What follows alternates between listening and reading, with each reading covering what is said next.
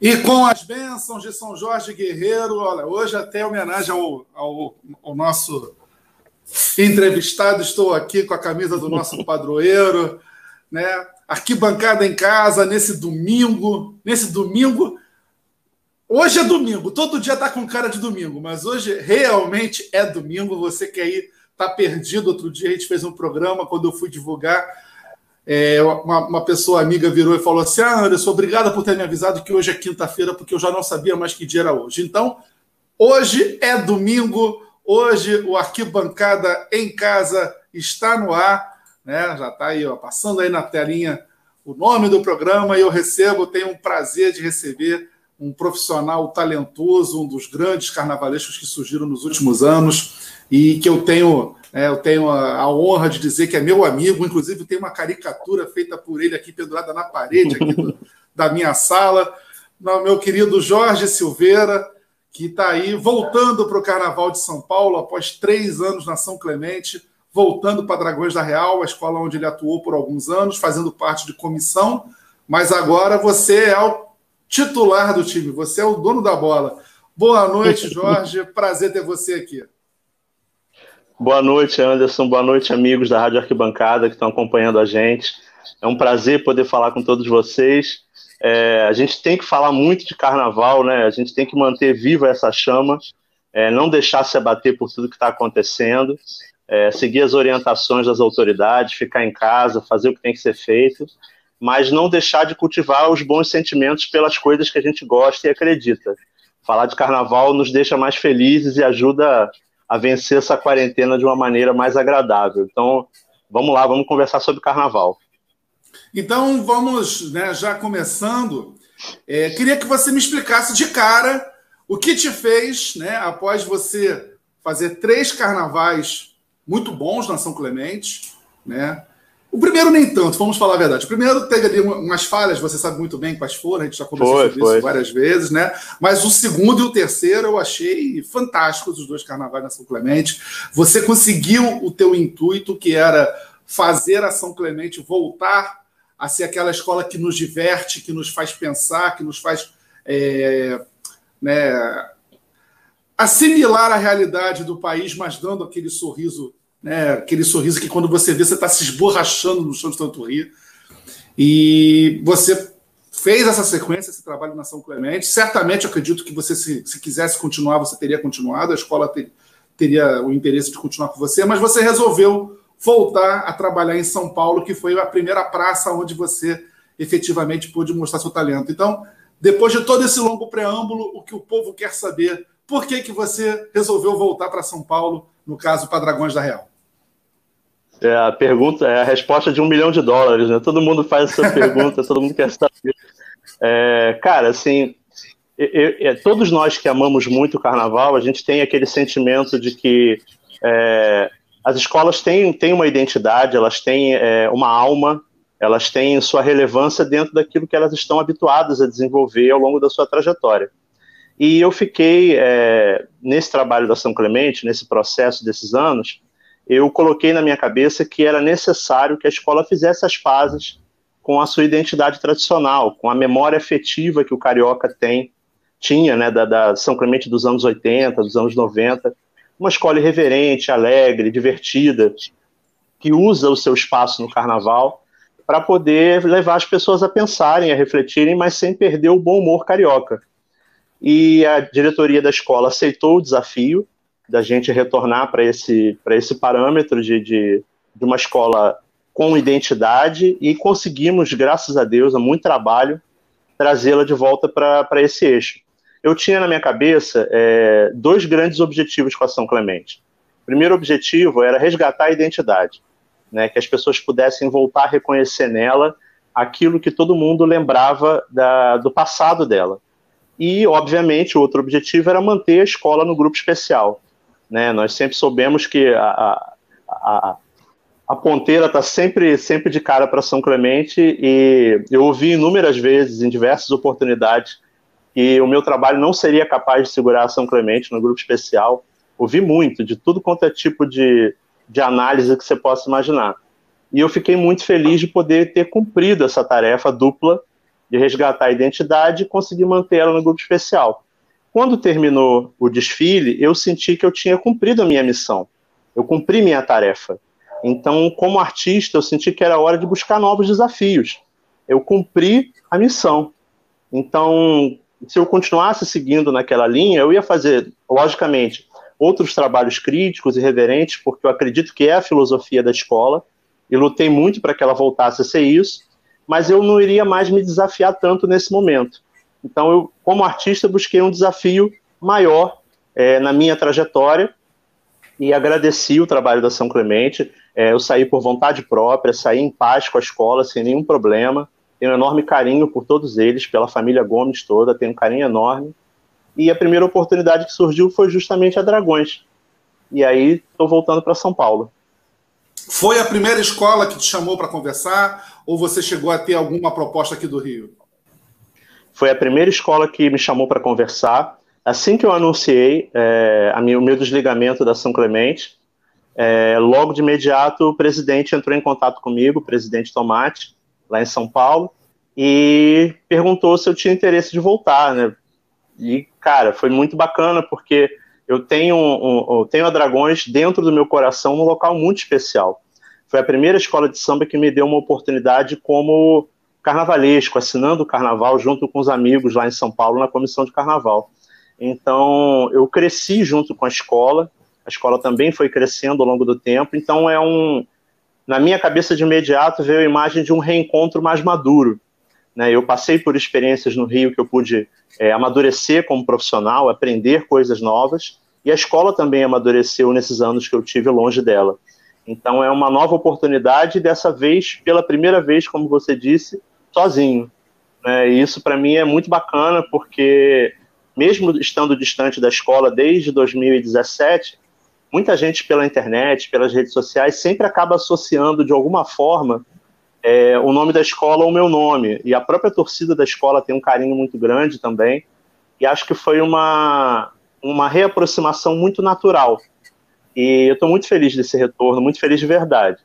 Estou cheio de ansiedade para a gente passar logo por esse período de coronavírus e botar a mão na massa.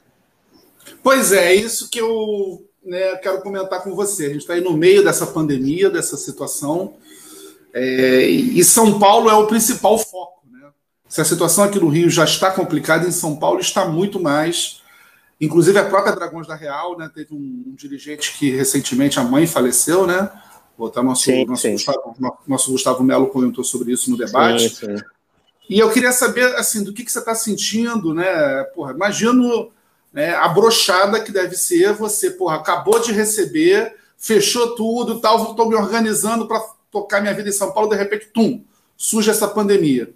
Então, eu queria saber como é que está esse trabalho. Antes de tudo, né? Você, você pretende se mudar para São Paulo? Você pretende ficar fazendo a ponte aérea? O que, que você está organizando para sua vida? E como é que vai ser agora, né? Gerenciar essa situação? Se o pessoal da escola está te dando algum retorno de quando vocês acham que podem começar? Se você já vai trabalhar, já está, acredito, se eu te conheço muito bem, você já deve estar tá com o enredo pronto aí, já deve estar tá desenhando fantasia. Passa para gente um panorama, assim, hoje, dia 5 de abril, no meio dessa terrível pandemia, no qual São Paulo né, é, é a cidade com o maior número de casos, e você, nesse momento que você está, imagino que você está reestruturando a sua vida, né? Porque antes você era mais uma peça na engrenagem, hoje você é o capitão do time. Pois é, rapaz. Tudo isso pegou a todos nós de surpresa, né? A gente não, não imaginava que ia passar por isso é, nesse momento.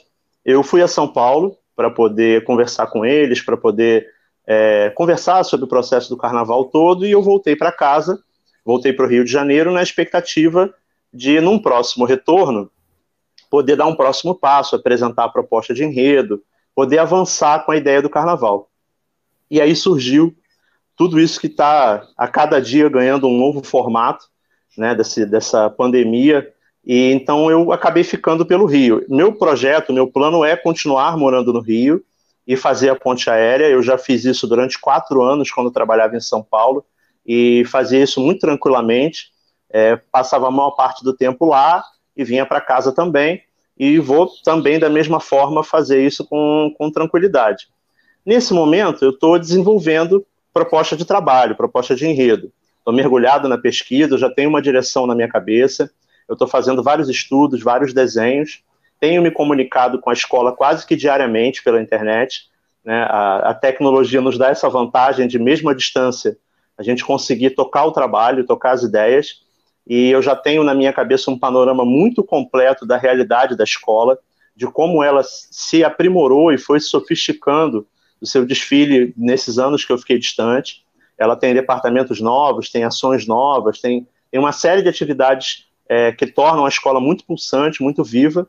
E eu estou me inteirando de todos esses detalhes porque não é só o projeto de desfile, né? Tem que se inteirar com o todo da escola, como um organismo como um todo. E eu estou me reatualizando em relação a essas informações. Mas estou tocando, estou desenhando, é, aguardando as coisas se acalmarem um pouco para que eu possa finalmente botar os pés de volta lá. Mas eu já fiz minha missão de reconhecimento, já estive no barracão, já, já observei todo o processo, já sei os profissionais todos que vão trabalhar. Então, o projeto está caminhando. É, e a escola tem uma atitude muito positiva em relação a tudo que está acontecendo.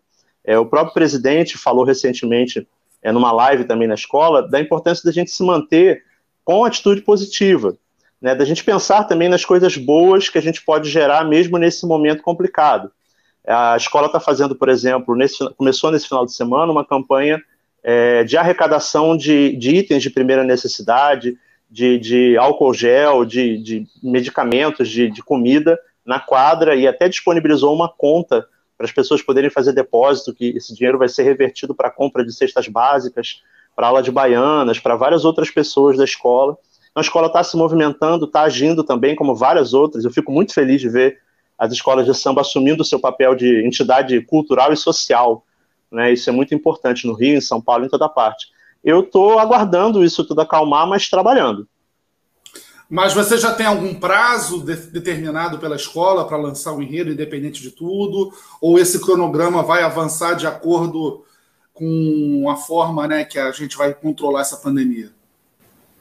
A última orientação que eu recebi do presidente é que seria em maio a apresentação. É, normalmente faz-se uma festa, faz-se uma, uma feijoada, faz-se um show.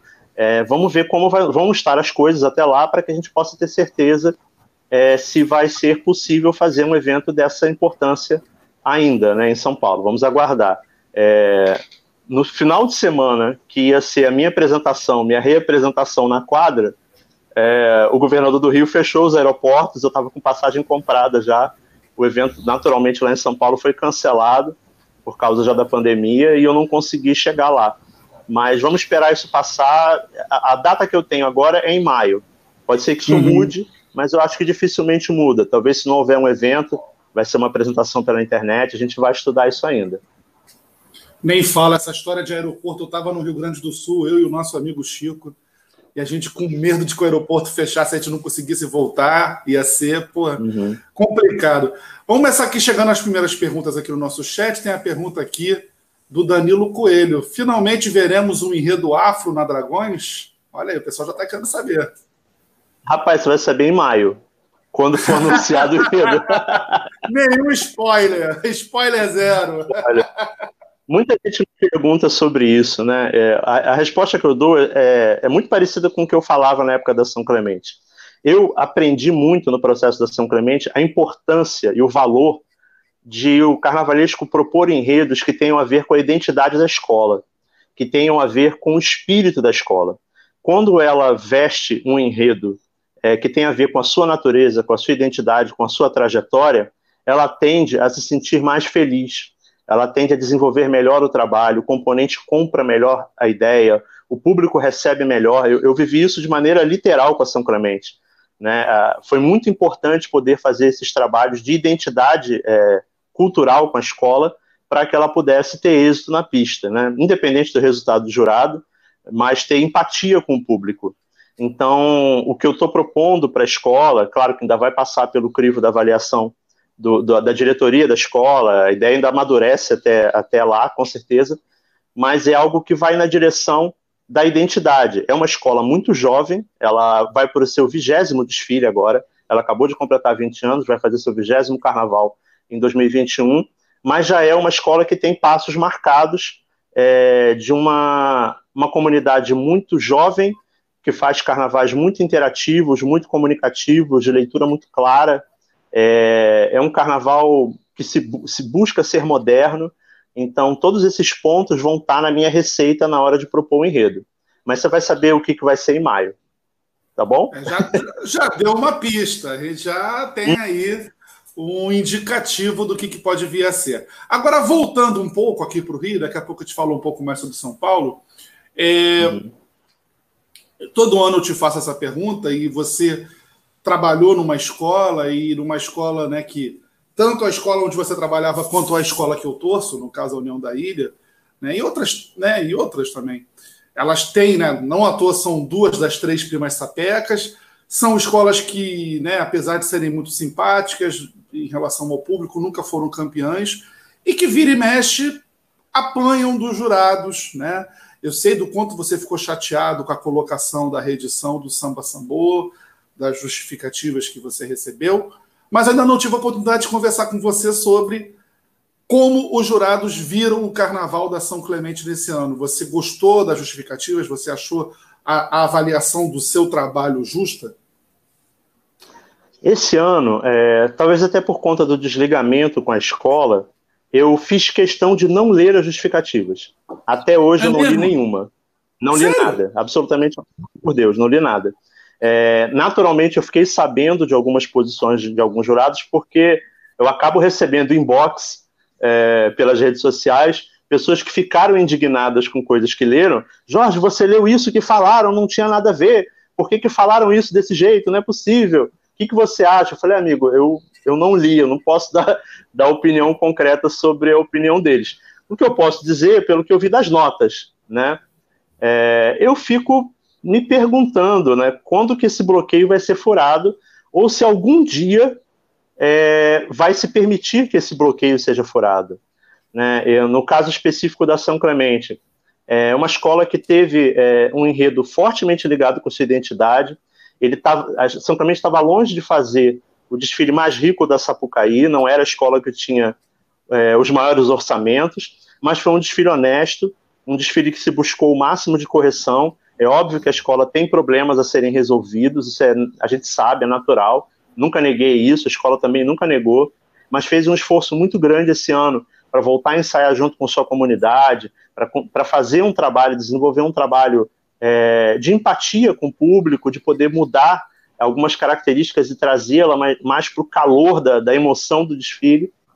E vi que muita coisa não foi reconhecida pelos jurados. É uma pena, é lamentável.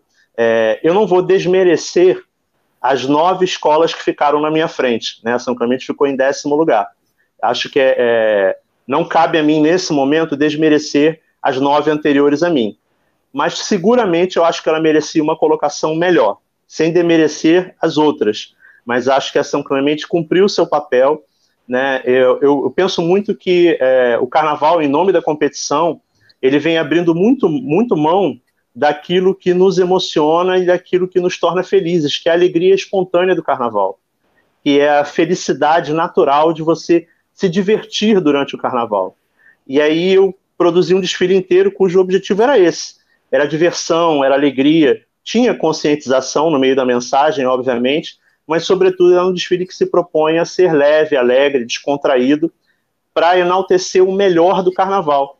E eu vejo que a alegria ela não é premiada no carnaval. A espontaneidade, a originalidade, ela talvez não tenha espaço competitivo na cabeça do jurado. Eu acho que vale a pena rever essa forma de pensar a maneira de avaliar o carnaval. Senão a gente nunca vai ver uma escola como a São Clemente ou como a União da Ilha Campeãs. É, pois é, assim, tem até o comentário do Robério que eu botei na tela. Eu discordo, Robério, com todo, com todo respeito. Eu acho que no ano passado a São Clemente podia ter voltado nas campeãs com total tranquilidade, e nesse ano, para mim, a São Clemente não ficava em décimo. Pelo menos da Unidos da Tijuca, a São Clemente ganhava, na minha opinião. Eu, achava, eu achei que esse ano, né? Esse ano foi um ano esquisito pra caramba, né? A noite de domingo sim, foi sim. mais forte que a de segunda, enfim. Mas eu achei a São Clemente ali no, no, no panorama, no Photoshop, não iria disputar campeonato, mas poderia ali ficar uhum. em oitavo, em sétimo, nono, sim. enfim.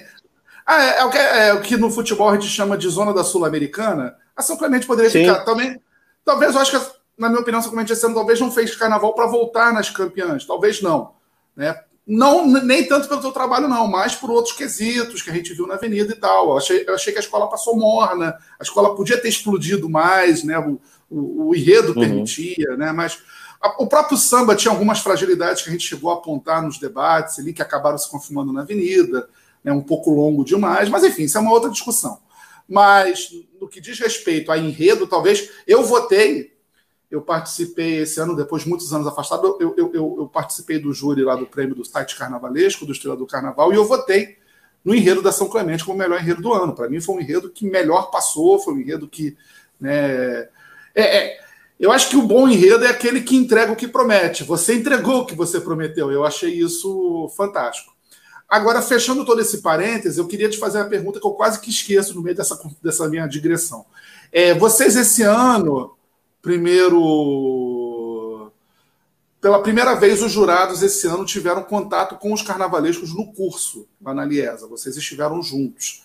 Eu queria saber como, o que, que foi conversado lá, se essa coisa do peso de bandeira é tocada nesse assunto durante as discussões com os jurados. Como é que, como é que foi isso tudo? Bom, é, nós tivemos um primeiro encontro na Liga é, e por pedido do, do Alexandre Lousado, o carnavalesco Alexandre Lousado, ele pediu, no momento da reunião, ele levantou a voz e pediu a oportunidade de nós podermos conversar com os jurados.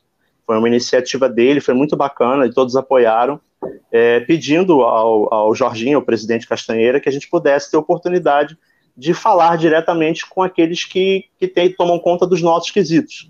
Né? No caso, enredo, fantasia, alegoria, então, ele marcou essa reunião, agendou essa reunião e nós tivemos a oportunidade de estar junto com eles. Mas eu confesso que eu esperava nessa reunião ter mais oportunidade é, de poder ter um diálogo mais franco e direto com eles. A gente passou grande parte da reunião ouvindo orientações da Liga de como é o processo de orientação do jurado, coisas que nós já estamos carecas de saber. Né? Nós queríamos mais ter oportunidade de interpelar eles, de poder discutir alguns questionamentos foram feitos, mas acho que ainda cabe, tem espaço para muito mais diálogo. É, eu acho que cabe é, um encontro como esse, muitas vezes até o carnaval, para que se possa debater mais. Acho que se debate muito pouco, tem que se conversar mais. É, Exige-se muito do processo criativo do carnavalesco na, na, no processo todo de, do, do desfile, na criação toda do carnaval.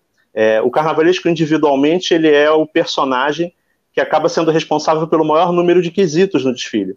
Tanto que quando anunciam o nome lá, vão anunciar o nome do presidente e, e o nome do carnavalesco. Então, assim, é, para o erro ou para o acerto, é a gente que leva a bomba.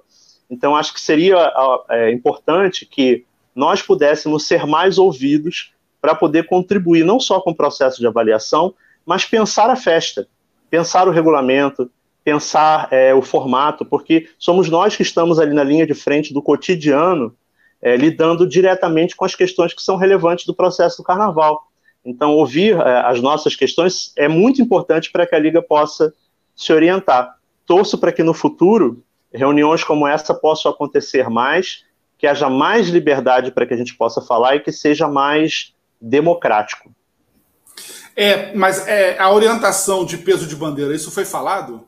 Isso é falado nessas Sim, acaba se citando, é, acabaram citando isso sim, mas é, é sempre dito que não há o que não deve ter, mas a gente sabe que isso acaba sendo de fórum íntimo, né? Muitas vezes você vê algumas justificativas que a, o que é descrito na justificativa nem sempre é um critério técnico.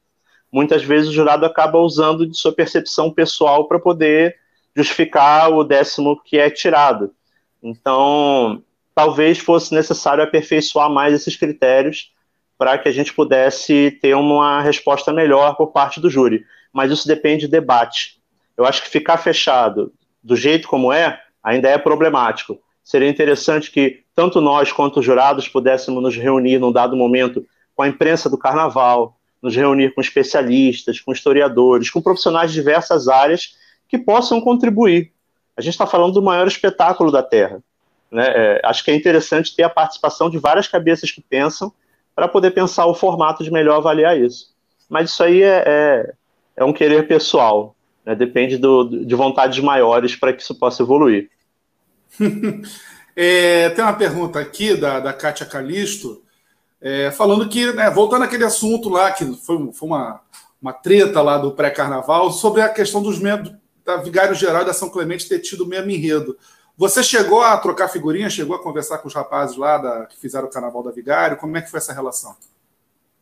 Cara, eu tive um encontro com eles que foi absolutamente é, natural e aleatório. Nós fomos ao, ao, ao, fomos a um bar e aí lá a gente acabou se encontrando numa festividade e eles vieram conversar comigo, é, sabe, meio que assim, quase que pedindo desculpa, porque a pessoa que havia proposto o enredo já não estava mais na escola eles acabaram herdando o enredo. É, e vieram meio que pedir desculpa pela, pela situação constrangedora da coincidência e eu imediatamente desarmei logo a situação, meninos, pelo amor de Deus, não se preocupem com isso.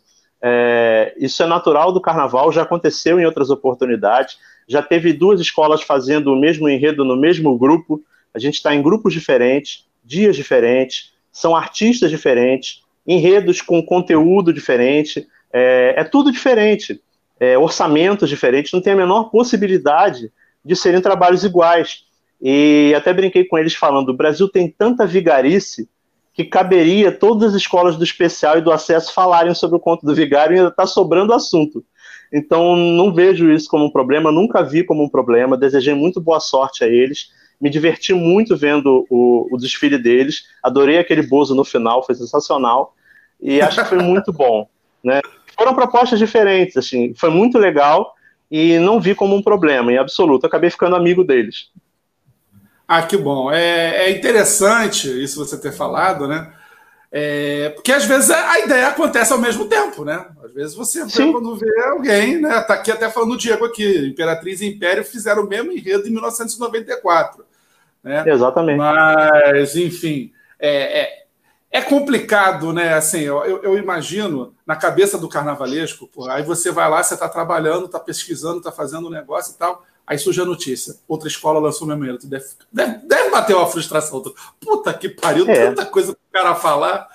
Acontece, né? É, no, no, primeiro momento eu fiquei assim, espantado. Assim, mas é importante dizer e registrar que o nosso enredo foi, foi vazado antes. É, uhum. O Anselmo Góes, o do Globo, ele acabou divulgando que o enredo ia ser o conto do Vigário na São Clemente. E logo depois a Vigário Geral acabou apresentando a logomarca do enredo com o mesmo título né? Enfim, aconteceu, né? Mas que fique registrado que a São Clemente anunciou primeiro. E agora já passou, já foi, tá tudo acalmado, tudo certo. Cada um deu o seu recado da melhor forma possível. Acho que foi muito bacana ver duas propostas e que bom que o carnaval ele é democrático ao ponto de dar a possibilidade de mostrar o mesmo nome, o mesmo título, é, numa festa com perspectivas diferentes cabeças diferentes pensando e mostrando propostas diferentes. Isso é parte da riqueza que compõe o carnaval. Eu não vejo isso como algo ruim, não. Eu acho que é meritório, é bacana. não, é. Agora eu lembrava que o Gustavo Melo falava, fazia vários posts no, no, Facebook, que a cada dia surgia né, uma situação nova e falava: o Jorge vai ter que fazer mil alterações nesse enredo. E eu sei que você fez, muitas coisas entraram ao longo. Agora que já passou o carnaval, o povo quer saber o que, que, o que, que você foi acrescentando no desfile que não estava na proposta original do enredo? Nossa, muita coisa, muita coisa. É, era muito divertido, o processo todo foi muito, muito cômico, muito engraçado, que acho que foi o enredo mais interativo que eu já pude fazer nesse trabalho de carnaval, porque a cada vez que acontecia um escândalo novo de política, e que a imprensa noticiava, as pessoas imediatamente me marcavam nas publicações, mandavam para mim para que eu pudesse de alguma forma incluir aquilo no desfile. Eu cheguei até uma vez publicar nas minhas redes sociais dizendo que eu ia entregar o livro Abrialas na hora que soasse a sirene, porque aí o jurado já ia saber que estava atualizado até aquele dia, porque toda hora acontecia uma coisa nova. Mas, por exemplo, o próprio samba, ele me trouxe coisas novas né, o, o, o, samba do Adnet com os companheiros dele trouxeram aspectos que não estavam na sinopse, que eu não havia pensado. Ele trouxe, por exemplo, a brincadeira do VAR, que estava na letra do samba, que não estava na sinopse, depois eu acrescentei na sinopse final, que foi para o jurado, e tive que acrescentar ela. É, nossa, muita coisa, assim, piadas visuais que tinham no desfile, é, propriamente fantasias, é, pedaços de alegoria, coisas que aconteciam, tiveram vários aspectos que foram sendo acrescentados depois. E isso é bom, porque o carnaval é uma obra viva e acho que a gente não tem que ficar fechado no modelo de que está é, tá encaixotado, vai ser desse jeitinho que eu quero. Que bom que o público pôde interagir, que bom que as pessoas puderam contribuir. Eu me diverti pra caramba, assim. Talvez eu tenha sido a pessoa que mais se divertiu nesse processo todo, foi muito engraçado. Não, e você, você citou, e eu já ia entrar nesse assunto, e é bom você falar um pouco da, da contribuição que o Adnet deu para o carnaval. Né? Ele foi muito além do, do samba enredo, ele se integrou à escola, ele se engajou. Ele, né? Eu até dizia, brincando no, nos nossos debates, quer tirar uma selfie com a Adnet, vá no ensaio da São Clemente, que ele está lá. Né? Se bobear, ele chegava antes de você, antes do Renatinho, antes de todo mundo. Mas conta para a gente um pouco como é, que, como é que foi essa participação e ele se, se, se integrou à escola, trouxe muitos colegas de trabalho, muitos comediantes né, para São Clemente. Eu acredito, né, eu acredito sinceramente, o João Vitor, que está te substituindo, é, é, tão inteligente e capaz quanto você, vai aproveitar também, vai, vai continuar nessa toada. É, fala um pouco dessa, dessa, dessa participação do Adnet no Carnaval da, da São Clemente. Eu acho que o Adnet foi um achado, assim, foi uma coisa única, que foi maravilhoso por diversos aspectos. É, quando a sinopse foi lançada, é, naturalmente chegou um momento que os sambas começaram a chegar, e aí sempre me entregavam lá na minha sala é, a letra do samba para que eu pudesse avaliar e o, com o nome dos compositores. Quando chegou o samba com o nome dele, eu não sabia que ele ia participar, tomei conhecimento quando o samba chegou, e me chamou atenção, foi curioso, mas naturalmente eu tratei como mais um samba. Tinham outros sambas também que tinham um grande potencial, e o que foi bacana foi ver a maneira como ele se entregou à ideia do carnaval. É, o Adnei, ele é torcedor da São Clemente mesmo, ele conta, chegou a contar para mim que ele, quando moleque, ele morou no mesmo prédio que o Elinho 107, que era que é compositor, né, que foi compositor de grandes sambas na São Clemente, e o sonho dele era ser o Elinho 107 porque ele era apaixonado pela maneira como o Elinho compunha os sambas, e ele sempre teve essa, ve essa veia de humor na vida dele, então sempre enxergou na São Clemente uma referência. E ele já ia se aproximar da escola em 2019, mas eu optei pela reedição, então não teve disputa de samba. Quando teve essa possibilidade, ele se apresentou. Me chamou muita atenção que no primeiro dia é, do Tirar Dúvidas com os compositores na quadra, Chegamos eu e o Ricardo para poder receber os compositores e conversar com eles. E o Adnei foi a primeira pessoa que chegou. A quadra estava apagada ainda, ele chegou na porta. É, eu busquei ele, que ele estava meio perdido, sem saber por onde entrava. Me apresentei para ele como carnavalesco e recebi ele lá. Ele foi a primeira pessoa que chegou. E a partir de então a gente começou a conversar. Foi super natural o processo dele, ele participou de todos os ensaios, foi a todas as disputas é, divulgou ao máximo a escola nas redes sociais dele, ele realmente se integrou à coisa. E o que é bacana, eu nunca vi é, o Adnet no camarote. Ele sempre estava no meio do público, no meio do povo, interagindo com todo mundo, brincando com todo mundo, como qualquer torcedor da escola.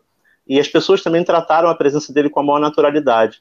Então foi um ganho muito grande, é, porque naturalmente ele trouxe uma visibilidade que não era tão comum a São Clemente, né? A São Clemente explodiu no Twitter, estava presente em diversas publicações. Eu vi o samba da São Clemente sendo utilizado por vários jornalistas no Brasil inteiro para criticar a política, criticar os feitos desse governo medonho que a gente tem. E, enfim, eu fiquei muito feliz por tudo isso. Foi um presente ter a presença dele. E eu acabo é, levando para a vida um amigo. É, eu, quando saí, a gente conversou. Ele falou: Poxa, cara, eu queria continuar trabalhando contigo, ia ser muito legal mas é, de certa forma eu ainda estou próximo dele.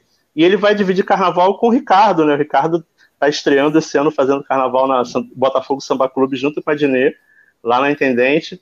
E estou na torcida por eles, eles vão apresentar com certeza algo muito bacana. Era isso que eu ia perguntar. Essa, teve até alguém aqui no chat, que agora até achar a pergunta aqui vai ser uma enormidade, e também fez a mesma pergunta, né? O Ricardo, que é teu braço direito, teu companheiro, enfim, a pessoa que está sempre com você. Esse ano vai estrear como carnavalesco e você vai estar em São Paulo. Ele vai continuar trabalhando contigo? Ele vai conseguir conciliar as duas coisas? Como é que vai ser isso? Boa pergunta. É, vai sim, vai conseguir sim. É, ele continua, continua me ajudando, continua me assessorando, continua sendo meu apoio. É, o trabalho da intendente, naturalmente, ele acontece um pouco mais próximo do carnaval, né? Evidente que tem rotinas que acontecem até lá, mas ela acontece mais próximo do carnaval. A gente ainda não sabe como é que vai ser o dia do carnaval, né? Porque eu vou ter que estar em São Paulo, ele vai ter que estar aqui tocando a escola dele, mas é, com certeza ele já está me ajudando no processo de pesquisa do Enredo de 2021, a gente já está se organizando, e ele, ele foi sempre muito importante em todos os processos, a gente firmou essa parceria de vida e trabalho desde a Viradouro em 2017, ele participou de tudo, e nesse ano da São Clemente, o enredo da São Clemente, ele foi escrito por mim e por ele, a ideia foi trazida por ele, eu fui desenvolvendo a ideia, então a gente é coautor do, do enredo da São Clemente, do Conto do Vigário. Então é uma experiência bacana e eu fico muito feliz de ver ele batendo asas e voando, porque a gente quer que todo mundo cresça, né, que todo mundo tenha oportunidade.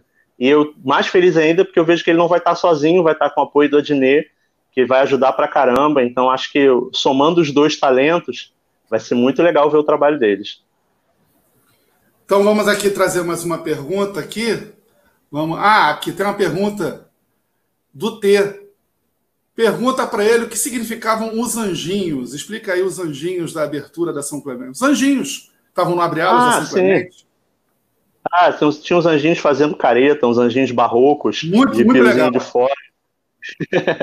é, eram anjos barrocos. Né? A, a, o Abre da São Clemente ele materializava o começo da sinopse, que fala sobre a disputa por duas igrejas da imagem de uma santa na cidade de Ouro Preto. Então, para carnavalizar esse momento, eu optei por fazer uma igreja barroca, mas não uma igreja barroca qualquer, tinha que ser o barroco da São Clemente.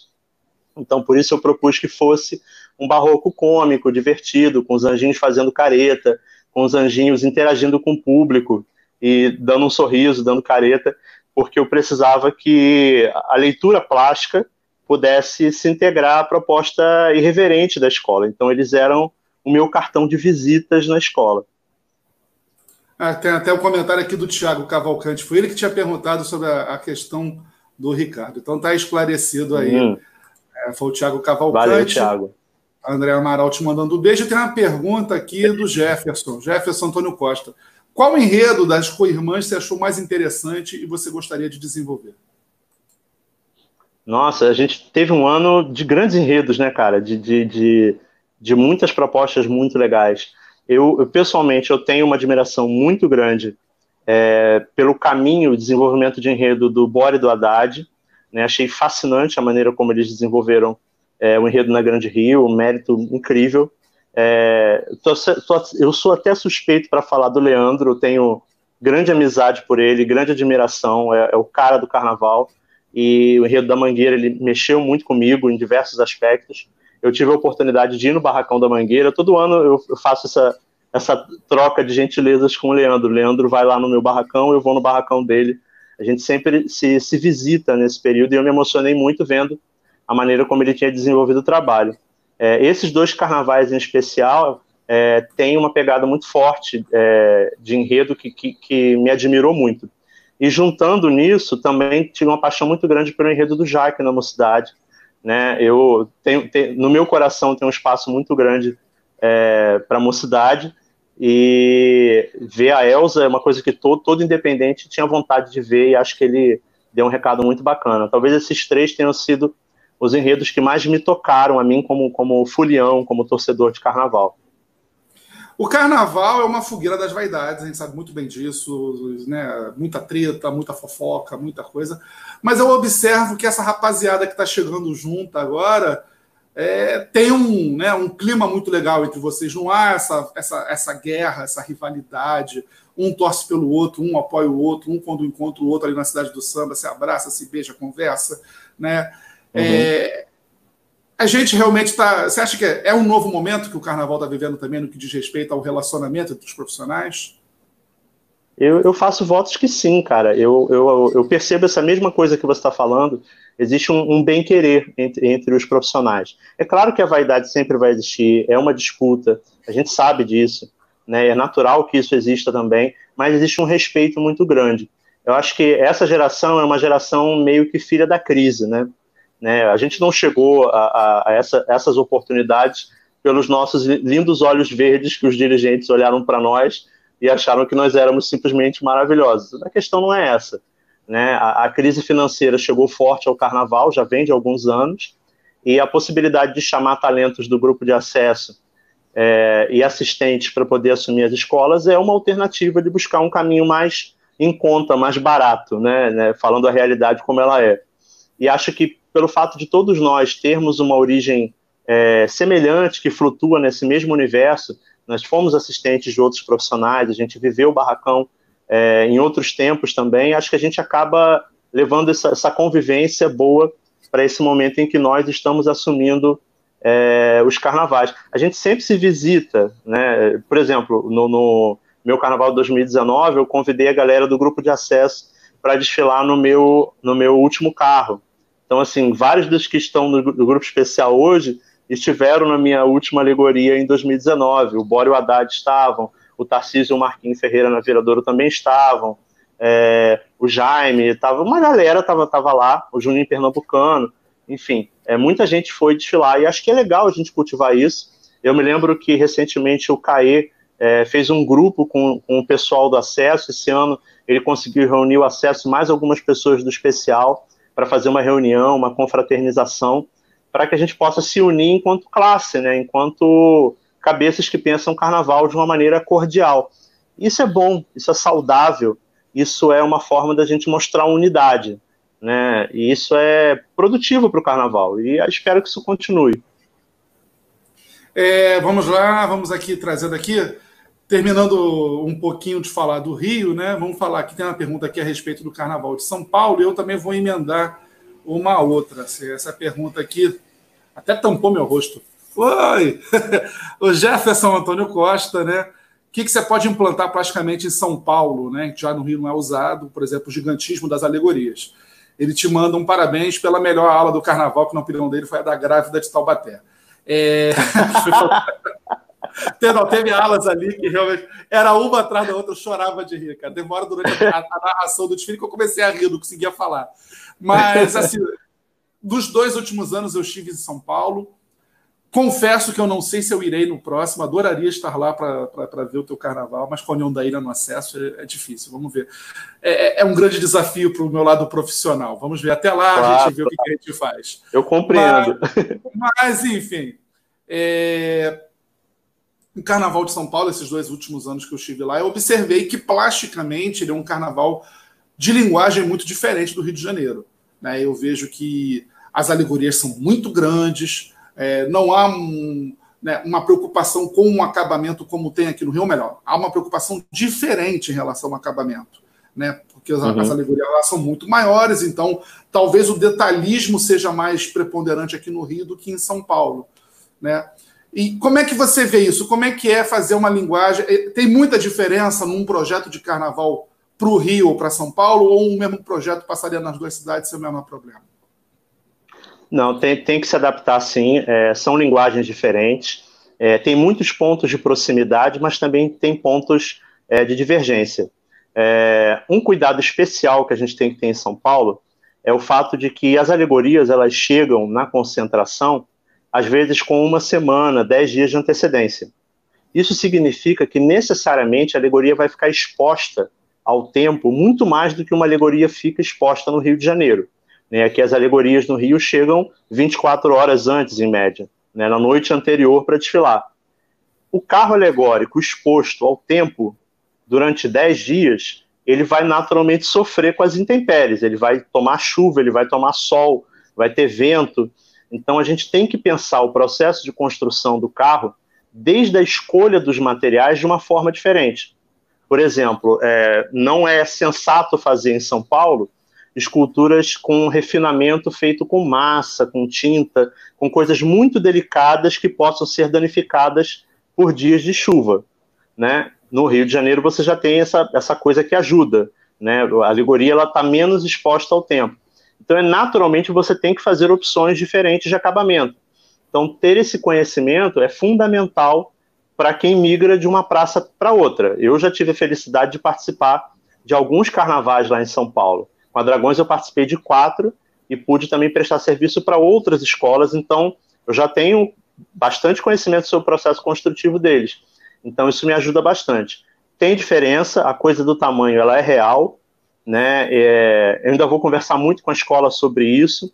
Né? As alegorias lá são muito grandes, talvez a gente precise repensar um pouco essa dinâmica, mas é, para valer, é, o que muda são detalhes técnicos de material, porque o sentimento é o mesmo, a forma de você buscar a comunicação com o público vai ser a mesma. Né? Uma vantagem que eu tenho lá em São Paulo, a, a, nos casos específicos da Dragões, é uma escola que tem uma tradição e eu participei do processo de criação disso, da vez que eu estive lá. É um carnaval muito interativo. Então, as alegorias têm uma dinâmica teatral é, muito forte. Então, isso é uma coisa que eu vou trabalhar mais predominantemente lá do que eu tinha a oportunidade de trabalhar no Rio, que não era muito a pegada da São Clemente. Então, a gente vai se adaptando de um lugar para o outro. Então, respondendo a sua pergunta, sim, tem diferenças e a gente precisa tomar bastante cuidado com elas e eu vou tomar todo esse cuidado. É, mais uma pergunta pintando aqui. Nosso amigo Chico Frota, te fazendo uma pergunta aí. O que, que você leva da, dessa experiência?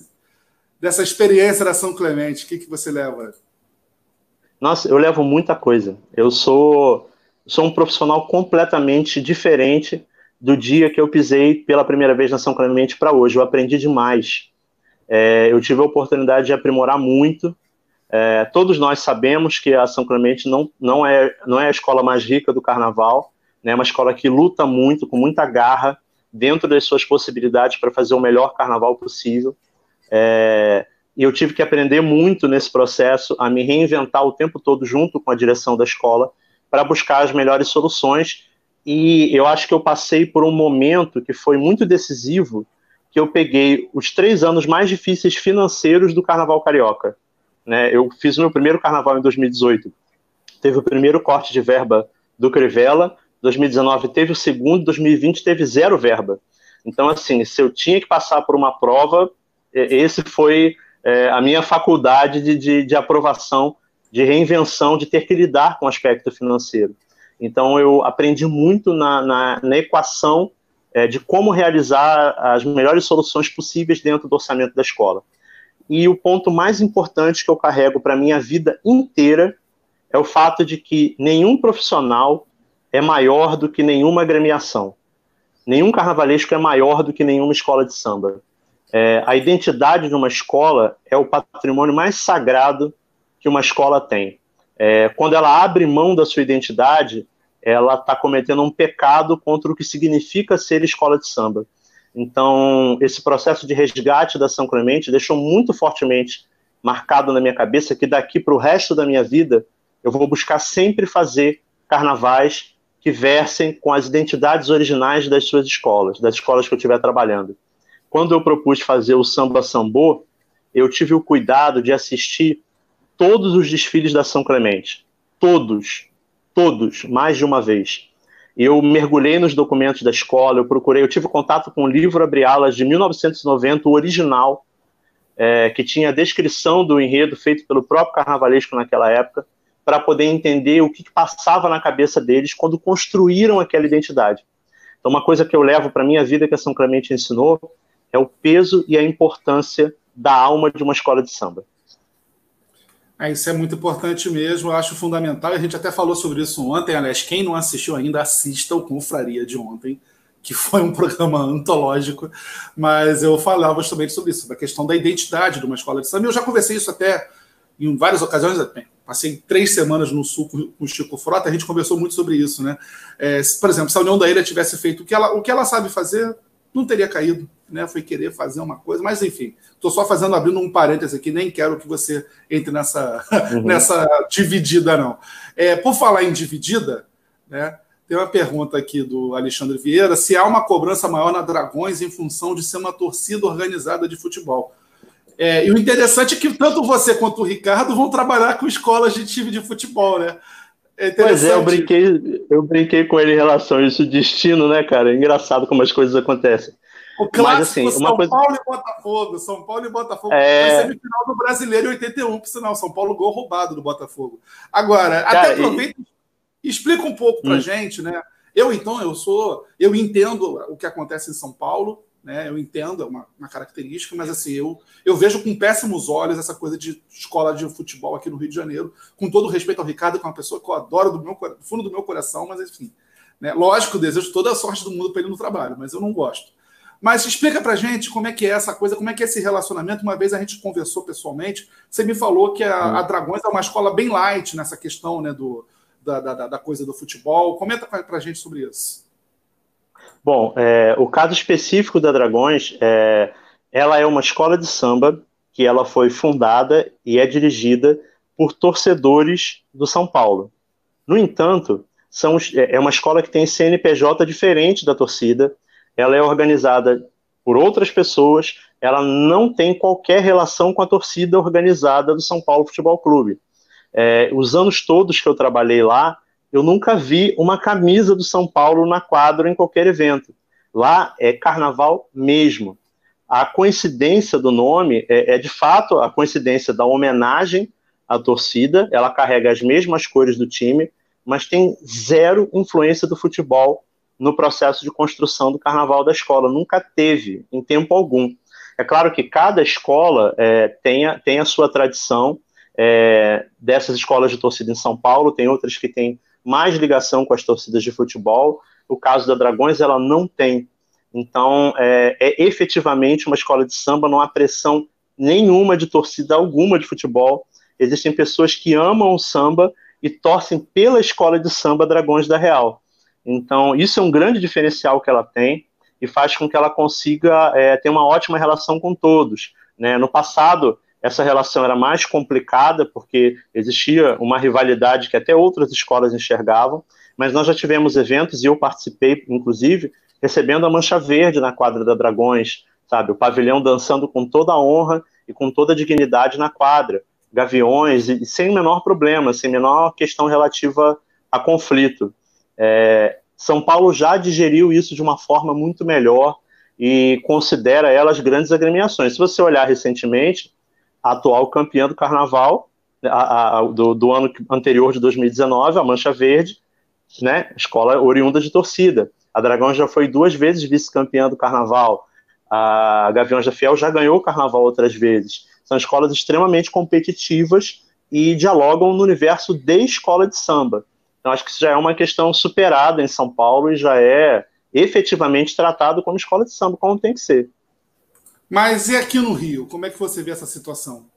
Dessas escolas que estão surgindo de times de futebol? Assim, a, a maior preocupação que eu tenho, evidentemente, além da, de levar para o carnaval a péssima rivalidade do futebol, porque a maioria das pessoas não sabem lidar com a rivalidade do futebol, se agridem, se xingam por causa de times de futebol. E eu vejo assim, pelo menos nessas escolas é, menores, assim, há uma discrepância, por exemplo, uma escola de um bairro, sei lá, o Engenho da Rainha, Acadêmico Engenho da Rainha. Para onde o Engenho da Rainha tem para conseguir verba ali, livro de ouro, apoio de comunidade para ir na quadra, para prestigiar os eventos, pagar cerveja? Aí você bota uma escola de um Vasco, de um Flamengo, do Botafogo, o poder de mobilização dessas escolas é muito maior. Na minha opinião, é uma coisa que chega a ser desleal. Mas, enfim, eu queria ouvir a tua visão, né, sem querer te deixar nenhuma saia justa, evidentemente. Mas... Não, claro, sem, sem problema. Eu acho que é uma, é uma questão que o próprio carnaval vai ter que aprender a, a lidar. É, eu não, não, vejo de uma forma tão complicada como você vê, é, de, partindo do princípio que as escolas vão cultuar os ritos naturais de uma escola de samba, né? É, vão seguir o, o, passo a passo natural de uma escola de samba. É claro que tem que haver equidade, é claro que tem que haver é, liberdade, tem que haver é, os mesmos direitos e o mesmo espaço das escolas poderem buscar é, o melhor para elas deve ser igual para todos.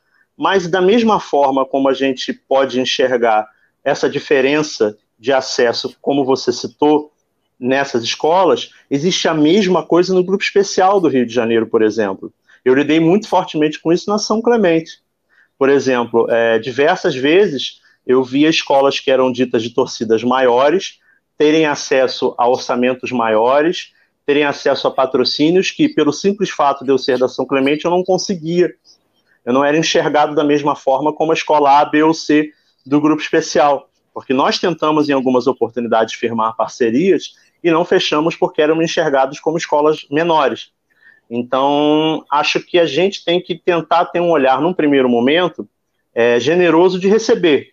Se elas, ao longo do tempo, se provarem escolas de samba, que sejam aplaudidas e sejam condecoradas. Se elas pisarem na bola, né, sem fazer nenhum trocadilho, né, que elas recebam um cartão vermelho. Mas aí depende delas. E acho que, como sambista, cabe a nós, num primeiro momento, receber e deixar que elas façam o seu trabalho. É, porque algumas coisas acontecem e me preocupam. Né? Por exemplo, no dia das apurações da, da, das escolas da Intendente Magalhães, é, a, tinha duas escolas né, que desfilaram no especial e no acesso da Intendente, a do Botafogo e a do Flamengo.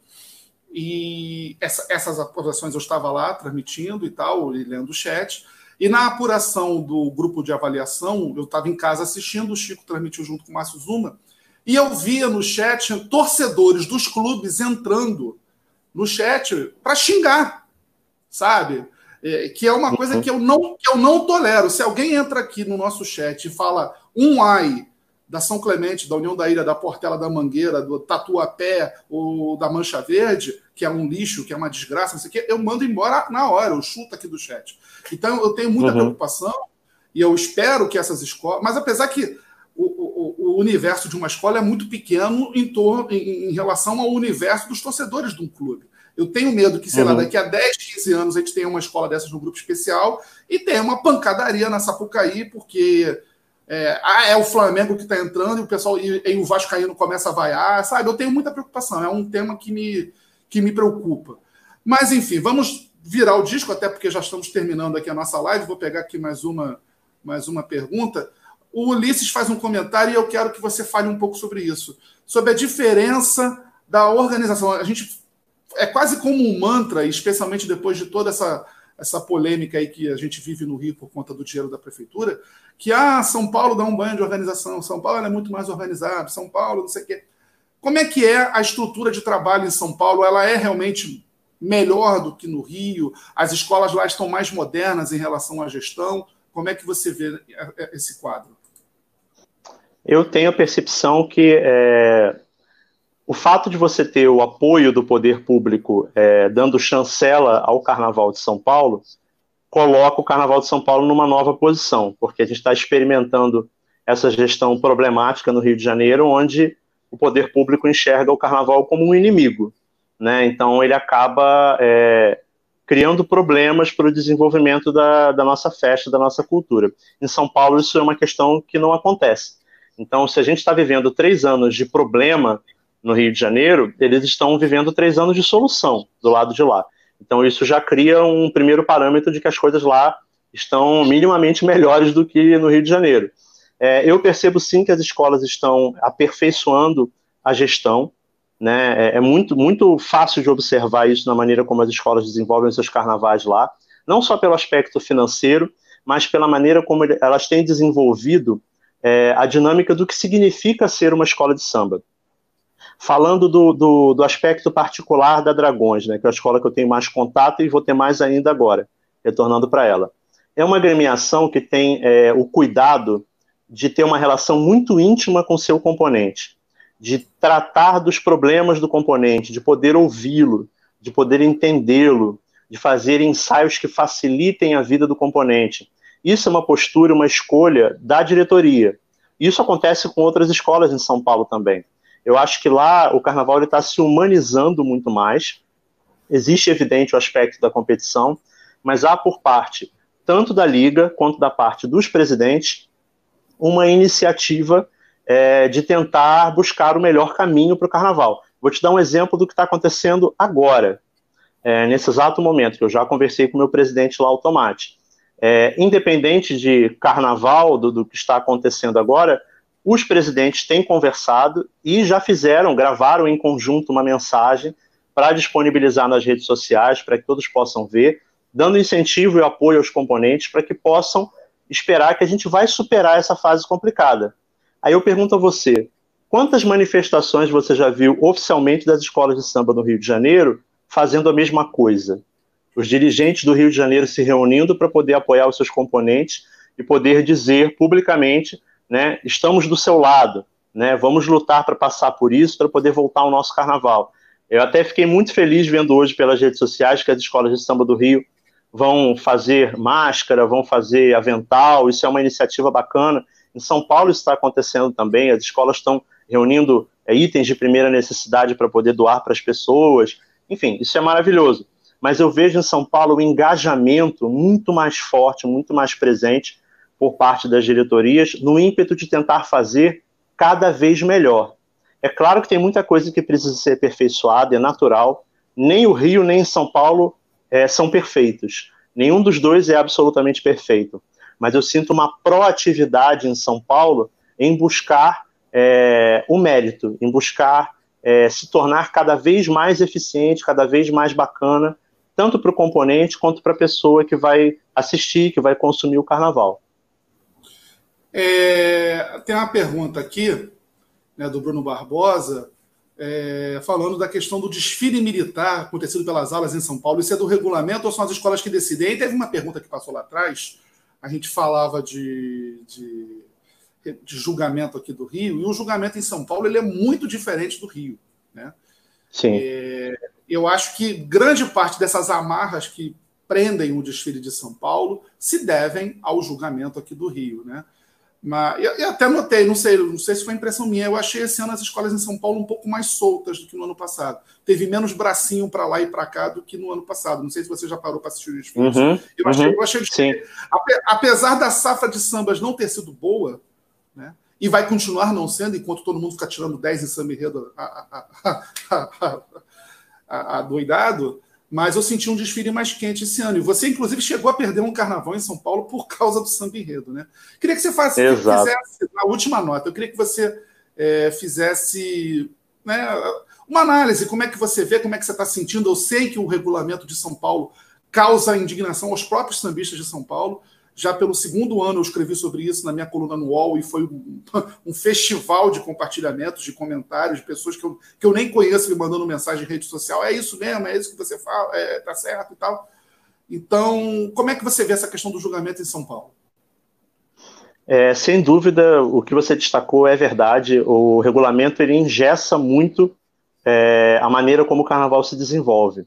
E acho que isso também é um processo de evolução no tempo. Hoje eu acho que as escolas elas têm, são menos engessadas do que foram há 10 ou 20 anos atrás. Elas estão buscando um ponto de equilíbrio entre a importância da, da harmonia espontânea, do canto espontâneo e do, do cumprimento do regulamento. É, acho que naturalmente isso vai se aperfeiçoar com o tempo. Eu tenho a mesma sensação, a mesma percepção que você teve que o carnaval de 2020 foi mais espontâneo, mais solto do que o do ano anterior. Isso é bom e acho que é um caminho que eles estão buscando e vão buscar cada vez mais. É, a forma como São Paulo é avaliado ainda é um problema e acho que a gente está num momento muito importante para começar a repensar isso. Por que eu falo sobre essa questão? É, de uma maneira geral, os presidentes se sentiram muito insatisfeitos com a forma como foram avaliados esse ano. E vai haver uma mudança é, nos jurados e na forma como eles vão ser treinados já para o Carnaval de 2021. Então já haverá a perspectiva de uma nova, uma nova percepção de como as coisas vão acontecer. Isso eu acho também um mérito do Carnaval de São Paulo. Reconhecer que aconteceu um problema, os dirigentes se reunirem e optar fazer uma reformulação. Né, uma coisa que eu não enxergo é, que aconteça tão facilmente no Rio de Janeiro. Então, buscar sempre o melhor, se aperfeiçoar, é um caminho que São Paulo está fazendo. E acho que a tendência é, de ano a ano, a gente ir quebrando esse gelo. E acho que 2021 vai ser ainda mais espontâneo do que foi 2020, e assim sucessivamente. Tomara, tomara. E alguém falou aí no chat, que agora eu não vou, não vou achar, alguém falou assim: ah, o meu sonho é você fazendo a UPM. E daí surge uma pergunta que é inevitável. Se aparecesse aí alguma escola do Rio, uma escola do acesso e tal, te fizesse alguma proposta, alguma coisa, Primeiro, é, a, Dragões permitiria, que às vezes você pode assinar um contrato que requeira exclusividade. Ou segundo, caso não haja nenhum empecilho, você faria ou você prefere focar só num carnaval? Porque a gente tem agora a situação né, do Edson fazendo três escolas, né, duas no Rio e, e uma em São Paulo. Nós temos o Paulo Barros nas duas praças. Como é que você vê essa questão? Esse ano eu não faria. é, eu fiz a opção de fazer apenas a Dragões. Quando o presidente me chamou para conversar, é, e ele decidiu pelo meu trabalho, a primeira coisa que eu falei com ele é: eu quero fazer exclusivamente o trabalho da Dragões. E ele até se espantou, perguntou como seria isso, porque das vezes que eu trabalhei lá, eu sempre estive em outras escolas, em outros lugares também. Mas eu disse a ele, é, Tomate, a Dragões ela se tornou uma escola extremamente competitiva, é uma das mais competitivas do Carnaval de São Paulo. Ela é uma escola muito grande que aperfeiçoou muito a sua máquina de produção de carnaval. E eu proponho para a escola um grande desfile, um grande trabalho. Então, para mim, vai ser muito importante me dedicar exclusivamente. Eu, Jorge, como profissional, nunca tive a experiência de me dedicar exclusivamente a dragões. Então, até por gratidão a todas as portas que ela me abriu, eu achei que era o momento de me dedicar exclusivamente a ela. É, eu até fui convidado por duas outras escolas é, no Rio para poder conversar, mas eu firmei o compromisso com a Dragões, eu fiquei muito feliz e grato pelos convites, mas não é o momento. Para mim é o momento de me dedicar a esse Carnaval da Dragões. Eu quero muito abraçar esse ano de 2021 é, e dedicar minhas energias por dois motivos. O primeiro motivo é um motivo profissional, evidente. Né? Eu quero muito poder é, fazer um grande resultado com a Dragões e pelo motivo emocional. Eu tenho uma ligação emocional, emotiva com a escola muito grande. E para mim estar de volta é, é como voltar para casa. Né? Eu me lembro muito que quando eu saí de lá, é, a gente tinha acabado de ser vice-campeão e o presidente falou: Jorge, as portas estão abertas, né? Você é um dragão e você vai voar. Onde quer que você esteja, a gente vai estar sempre contigo e a hora que você quiser, as portas vão estar abertas de volta. E ele cumpriu rigorosamente o que ele falou e eu não tenho como, como descumprir esse laço de, de fidelidade. Então, isso para mim é uma questão ética e eu vou devolver isso com um trabalho integral a Dragões. Então, esse ano, eu vou estar só em São Paulo. Maravilha. Jorge, olha, sem palavras para te agradecer. Passou voando, já estamos mais de uma hora conversando. Se pudesse, a gente ficava até mais, mas é, a gente tem um tempo estabelecido, enfim. Então, até também, é, né, para depois a galera assistir, tem gente que chegou no meio, pô, assim que terminar, vai lá, volta, dá para ver no começo. A gente vai soltar uhum. também em podcast, vai estar no Spotify, vai estar no Deezer, nos, nos principais agregadores. E eu é, agradeço muito pelo, pela tua, pelo teu carinho de sempre, pela tua disponibilidade, pelo papo. Boa sorte, tá? E você sabe que a gente está aqui sempre torcendo por você. Muito obrigado, obrigado pela oportunidade. É sempre uma honra estar falando na Rádio Arquibancada. É, assim como eu tenho uma relação afetiva com a Dragões da Real, eu tenho uma relação afetiva com a Rádio Arquibancada. Eu até falei recentemente na Rádio Arquibancada SP, é, fiquei é, muito feliz não... porque. Você não pode da gente. Eu tive esses anos todos aqui acompanhando a rádio. Assim que cheguei em São Paulo de volta, tive a chance de falar na, na versão de São Paulo da Rádio Arquibancada. Fiquei muito feliz. É, um abraço para todo mundo que acompanhou a gente. Torçam. É, fiquem em casa, lavem as mãos, álcool gel e se Sim. cuidem para que a gente possa vencer tudo isso junto, né? Muito obrigado pela chance mais uma vez, Baltar. Conta comigo sempre. Maravilha. Está aí nosso querido Jorge Silveira, obrigado. Né? Então, antes da gente terminar, só avisando que amanhã tem arquibancada em casa, amanhã, Dudu Azevedo, diretor de carnaval da Beija-Flor e também da União da Ilha, né? vai falar né, né, da, da, sua, do, que, do que aconteceu nesse carnaval 2020, dos planos para 2021, assim que essa pandemia passar. Então, Dudu Azevedo é o nosso convidado de amanhã, a partir das 8 da noite. E a gente falou tanto de São Paulo, você falou do pessoal da arquibancada SP. Na terça-feira, às nove e meia, o debate especial dessa semana, o tema será Carnaval de São Paulo. A gente vai estar aqui com o Miguel Fortunato, com o Piero Fiorelli. Piero deve, Piero deve estar nos assistindo, que ele comentou aqui no chat, e a Catarina Vasconcelos para falar do Carnaval de São Paulo, fazer um balanço do que aconteceu no Carnaval de São Paulo, já fazer aí esse preview para 2021. Então, a Rádio Arquibancada todo dia com uma live diferente, né, com um programa aqui, e depois tudo vai lá para o podcast. Jorge, obrigado, né? Boa sorte mais uma vez, estamos juntos. E você que nos acompanhou, muito obrigado pelo carinho, muito obrigado pela audiência. Fale com os amigos, né? A gente está vendo aí cada dia mais, mais gente chegando, mais gente se aproximando. Nesse momento de pandemia, nesse momento de muita dificuldade, a gente tem que estar junto, mais junto, né? Junto e distante ao mesmo tempo, junto pela internet, é. mas mas sem, né, sem abraços, sem medo. Depois, depois que isso passar, também tenho medo do que pode vir a acontecer. Mas, enfim, é, estamos todos juntos aí nessa corrente. Lavem as mãos, se cuidem, só vá para a rua para fazer o estritamente necessário. Se você é da área de saúde, está nos assistindo, o meu abraço mais forte, meu abraço mais forte que eu darei depois, não agora, né? Por, por, por tudo que você está fazendo. E quanto mais a gente ficar em casa, eu sei que tem horas que é brabo, bate uma bad, eu moro sozinho. Então, pô, imagina, tem hora que você quase enlouquece, né? Mas tá aí, eu tenho até a estante aqui cheia de livros, tem um monte de livro que eu vou na Bienal, compro 30 livros e não leio, aí fico. Tem um monte de livro aqui que eu ainda não leio, vou, vou ler, tem Netflix, Casa de Papel, tem no YouTube da Rádio Arquibancada, tem um monte de coisa aí para a gente se distrair e tentar fazer a nossa vida ser o melhor, né? Jorge, obrigado, é meu querido. Aí. Tamo junto. Obrigado, Aliás, querido fechar, o que, que você está fazendo aí, além de desenhar e fazer enredo? O que, que você está. Uma dica cultural de Jorge Silveira. O que, que você está assistindo? O que, que você está ouvindo de música? Cara, eu, eu tô, tô me dedicando a ver algumas séries que eu nunca tinha tempo para ver, porque Barracão consome a vida da gente, né? A gente não, não tem vida social, a gente fica só trabalhando. Eu tô, tô vendo algumas séries no Netflix, tô desenhando também, tô escrevendo. É, tava vendo House of Cards, que eu tentei ver várias vezes, e nunca consegui. Eu parei no meio, cara, eu tenho que. Pois é, cara, eu adoro essas tramas políticas, assim, eu acho que eu vejo House of Cards, eu me sinto assistindo Brasília. Então eu acho muito bacana vendo os conflitos, as coisas como estão acontecendo.